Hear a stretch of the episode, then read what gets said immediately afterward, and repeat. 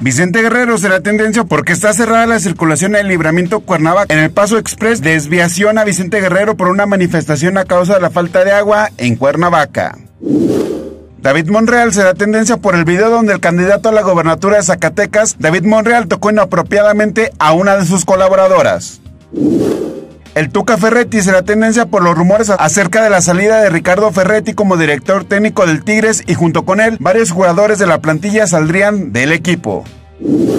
Chayán será tendencia porque el papá de toda Latinoamérica ya se vacunó contra COVID-19. Miguel Herrera será tendencia por los rumores acerca de que el Piojo Herrera será el elegido para ser el nuevo director técnico de Tigres. Todo esto es lo que será tendencia el día de mañana.